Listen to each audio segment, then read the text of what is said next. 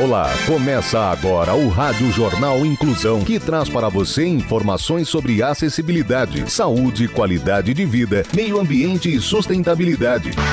O objetivo é estimular a inclusão social e digital, divulgando matérias atualizadas sobre produtos e serviços que contribuem para a vida de pessoas com deficiência, mobilidade reduzida e da terceira idade. Jornal Inclusão.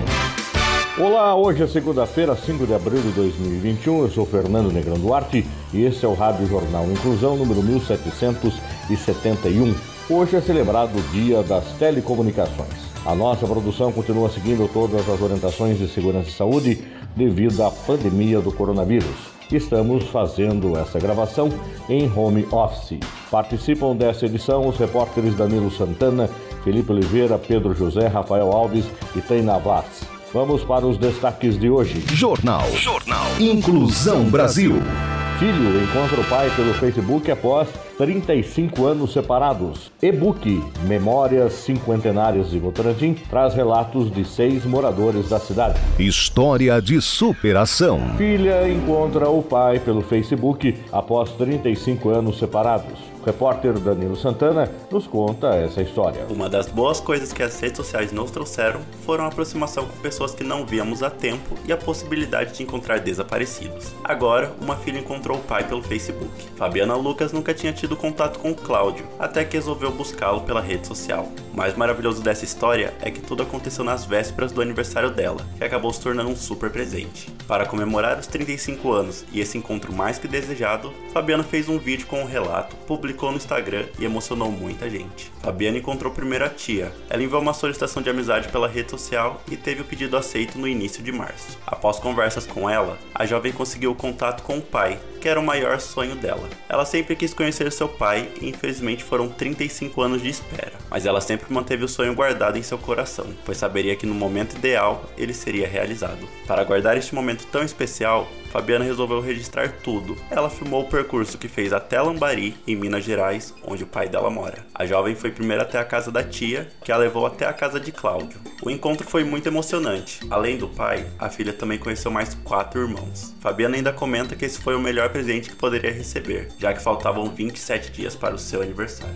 Inclusão. Vereadora com síndrome de Down toma posse em Santo Ângelo. Mais informações com o repórter Rafael Alves. A fisioterapeuta Luana Rolim de Moura, suplente de vereadora, tomou posse por um dia em Santo Ângelo, no noroeste do Rio Grande do Sul. Segundo a União dos Vereadores do Brasil, ela foi a primeira pessoa com síndrome de Down a ocupar o cargo no país. Durante a sessão, a jovem foi participativa.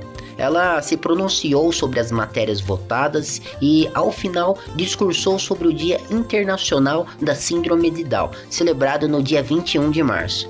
Ela afirma que pretende lutar pela inclusão e pela acessibilidade para todos. Ela quer ser uma representante de todos os jovens com síndrome de Down, entre outras deficiências. Ela disse depois que a posse e a participação na sessão foram emocionantes. Luana tem 26 anos. Em 2020 foi a primeira vez que ela concorreu como vereadora.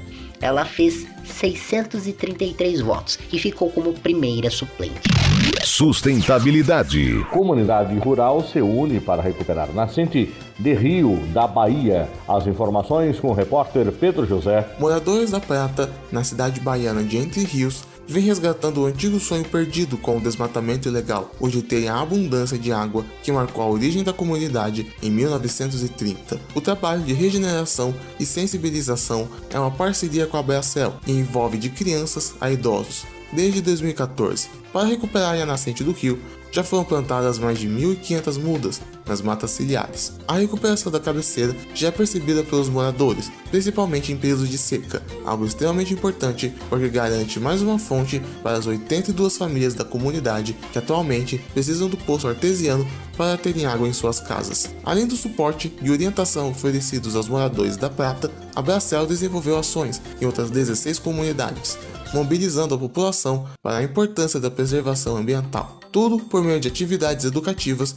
e multirões de recuperação de matas ciliares e nascentes. A empresa realiza ainda parcerias com o poder público, instituições de ensino e comunidades para o mapeamento das áreas a serem ainda recuperadas. Como resultado deste trabalho, já foram iniciadas a recuperação de cerca de 12 nascentes em matas ciliares, com envolvimento de mais de 1.600 pessoas entre 2017 e 2019. Mary Ellen Baldwin, coordenadora de meio ambiente e certificações da Bracel, informa que empresa possui em suas áreas aproximadamente 1.200 nascentes de rios mapeadas e afirma que todas estão protegidas contra a degradação.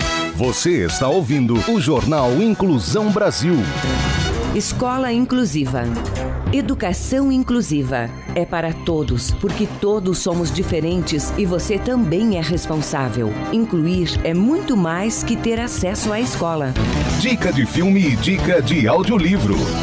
E-book Memórias Cinquentenárias de Votorantim traz relatos de seis moradores da cidade. Mais informações com Taina Vaz. O livro Memórias Cinquentenárias de Votorantim está disponível em formato digital. A obra é de autoria dos escritores Aldo Fogaça, Luciana Lopes e Paulo Andrade e traz relatos de seis moradores de Votorantim que vivem na cidade há mais de 50 anos. Pascoal Pardini, Vilma Vetorazo Gali, Florival Custódio Mendes, o Tatu, Jesus Rodrigues Filho, Geraldo Rocha, o Sabonete e José Carlos Nogueira.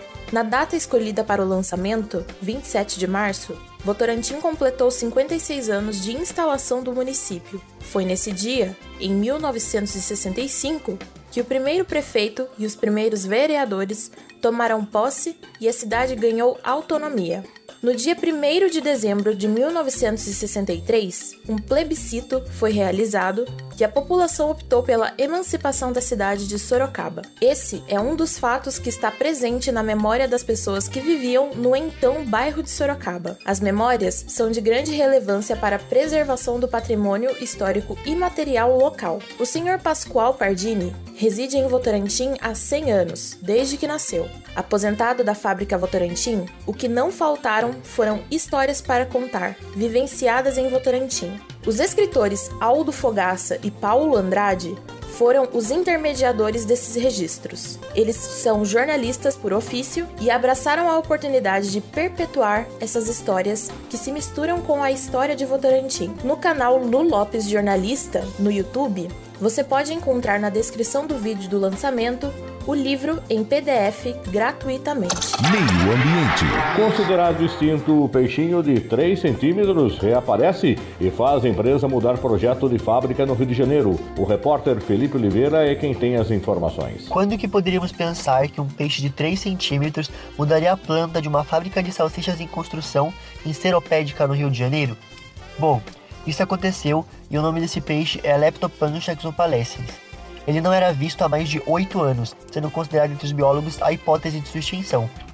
A equipe de pesquisadores do LEP, Laboratório de Ecologia de Peixes, da UFRRJ, Universidade Federal Rural do Rio de Janeiro, encontrou o peixe do grupo dos rivolídeos dentro do terreno da BRF, Brazil Foods, comida do Brasil em português, empresa proprietária de marcas como Perdigão e Sadia. O local em que o Leptopancha exopalescens foi achado foi cercado e protegido pelos pesquisadores. Diferente de outros peixes, ele não vive em lagoas, rios ou oceanos, mas sim em poças e brejos. Mais um motivo pelo qual a área em que ele foi encontrado deve ser preservada. Logo após o registro dos peixes, é iniciado o processo de monitoramento da água e do habitat, além da análise de parâmetros populacionais.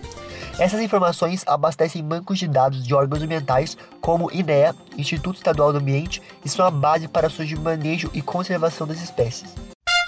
Jornal Inclusão Brasil. O Rádio Jornal Inclusão de hoje termina aqui. Você também pode escutar o nosso Rádio Jornal Inclusão em formato de podcast no Spotify. Se quiser entrar em contato com a nossa produção, envie um e-mail para radioniso.br, repetindo radioniso.br ou pelo nosso WhatsApp, número 15 99724 3329, repetindo 15 99724 3329. Obrigado pela audiência e até o próximo programa. Termina Aqui o Rádio Jornal Inclusão, um projeto de extensão universitária da Agência de Comunicação da Universidade de Sorocaba em parceria com a Cruzeiro FM e o Jornal Inclusão Brasil. Apoio da fisioterapeuta Dariene Rodrigues. Jornalista responsável e apresentador, professor Fernando Negrão Duarte. Reportagens Agência de Comunicação da Uniso. Gravado no Laboratório de Comunicação da Universidade de Sorocaba, com técnica de Douglas Vale. Tenha um bom dia e até a próxima edição. Em instantes, você acompanha o Jornal da Cruzeiro.